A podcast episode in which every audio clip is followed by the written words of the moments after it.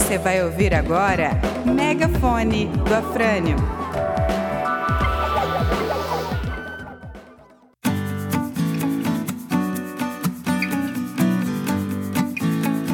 Vai começar agora mais um Megafone do Afrânio. Hoje vamos tratar de dois assuntos: a Operação Chabu, que tem fatos novos, continua rendendo, e do episódio da roda gigante da Avenida Beira-Mar.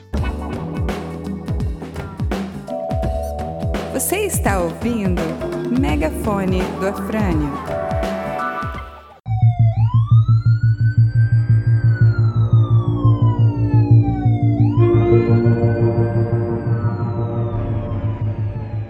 Com relação à Operação Chabu, o fato novo é que o prefeito Jean Loureiro foi considerado pelo Ministério Público Federal definitivamente como integrante de uma organização criminosa. O Ministério Público Federal denunciou à Justiça, ao TRF4, Tribunal Regional Federal da quarta região lá de Porto Alegre, e estamos aguardando agora a manifestação do desembargador relator Leandro Pausen. Ele é que vai decidir se vai acolher ou não a denúncia que o Ministério Público Federal fez. Mas o importante é, assim como a Polícia Federal, ao concluir o relatório, entendeu que Jean era membro de uma organização criminosa, também o Ministério Público Federal teve a mesma conclusão. Essa organização criminosa estava constituída com o objetivo de embaraçar a inteligência as investigações da Polícia Federal de várias operações,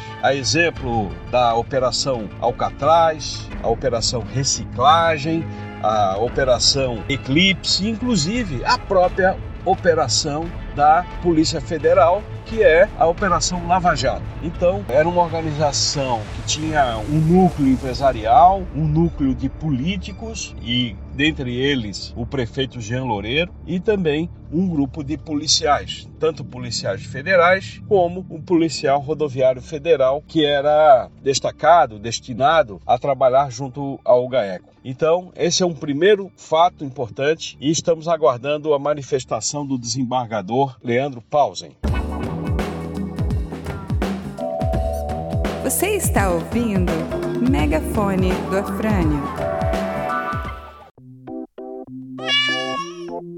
Agora então o episódio da roda gigante da Avenida Beira Mar. O que foi que aconteceu? Eu, por intuição própria, ninguém me indicou, ninguém soprou nada para mim. Como eu não confio no atual governo municipal, na prefeitura, eu suspeitei que ali teria alguma irregularidade. E fui pessoalmente verificar como se deu aquela ligação da roda gigante. Chegando lá, para minha surpresa, eu estava perante uma ligação irregular fotografei, filmei e fiz a denúncia no site da Celesc. Lá tem um espaço da ouvidoria e fiz a denúncia pedindo para que fosse tomada a providência. Eu não fiz no anonimato, assumi como sendo vereador da capital, que tem a função de fiscalizar, e fiz, levei todas as informações, fiz um relatório e pedi que se tomasse as devidas providências e as providências cabíveis. No dia seguinte, pela parte da manhã, 11 horas, a própria Celeste fez uma vistoria e concluiu que de fato tratava-se de uma ligação clandestina, do jeito popular que se fala de um gato, e não teve outra alternativa.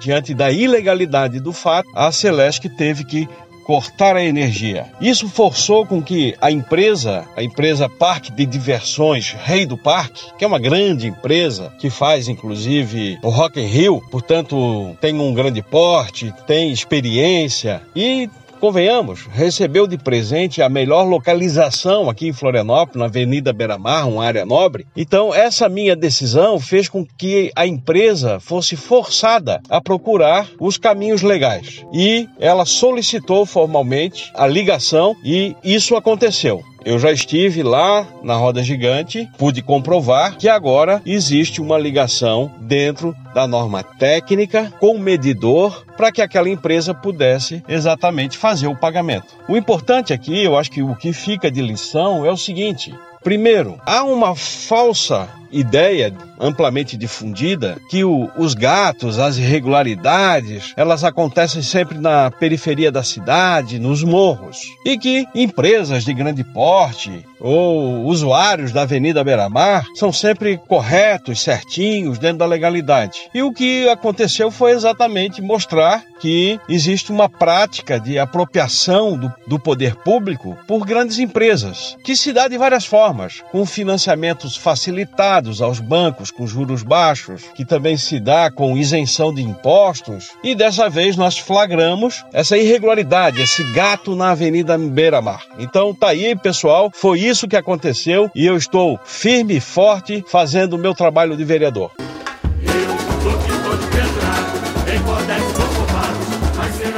Um abraço e quero desejar a todos vocês um carnaval de alegria, um carnaval de paz e não esqueçam, não é não.